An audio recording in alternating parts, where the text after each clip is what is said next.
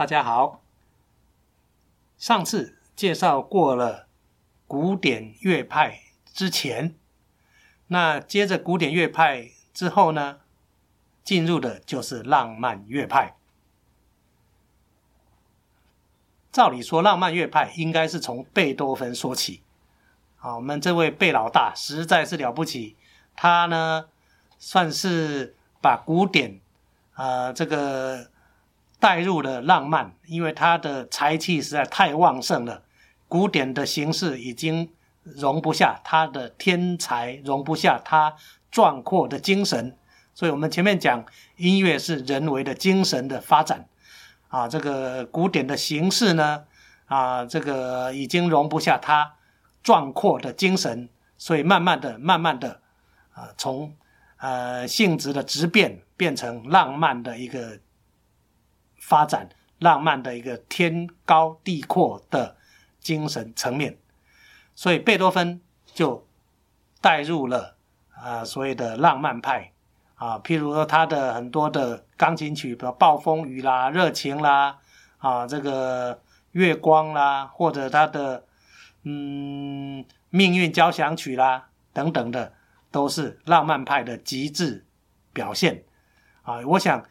嗯，古典乐派非常注重典雅的风格，很难让一个命运交响曲跟它相融。所以呢，它那种很激烈的音乐动机和发展，一定会走出另外一条路，那就是浪漫乐派。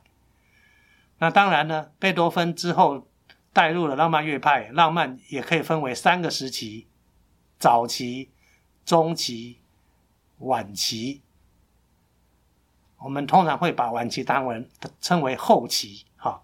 所以早期浪漫乐派呢，除了贝多芬之后呢，就是舒伯特啊。舒伯特呢写了很多的艺术歌曲啊，六百多首。所以他虽然短短的生命啊，这个三十来岁，但是他的以这个生命的历程不长，写出这样也实在很不简单的六百多的艺术歌曲，也奠定了。艺术歌曲的这样的一个艺术形式啊，之前歌曲可能都是在歌剧、神剧、清唱剧等等里面存在，然后呢，他用钢琴伴奏跟一个声乐的演唱，成为一个艺术歌曲的形式，由舒伯特奠定。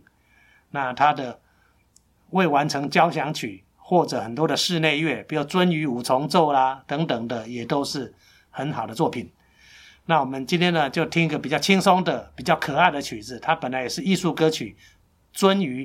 那我们请大家来欣赏这个这个举世闻名的维也纳儿童合唱团来演唱这一首舒伯特的《鳟鱼》。听它的伴奏呢，就是把鳟鱼在水里面啊游来游去啊，这个波光闪闪啊，这个阳光反射淋漓的一个景象，由钢琴。描写的淋漓尽致啊！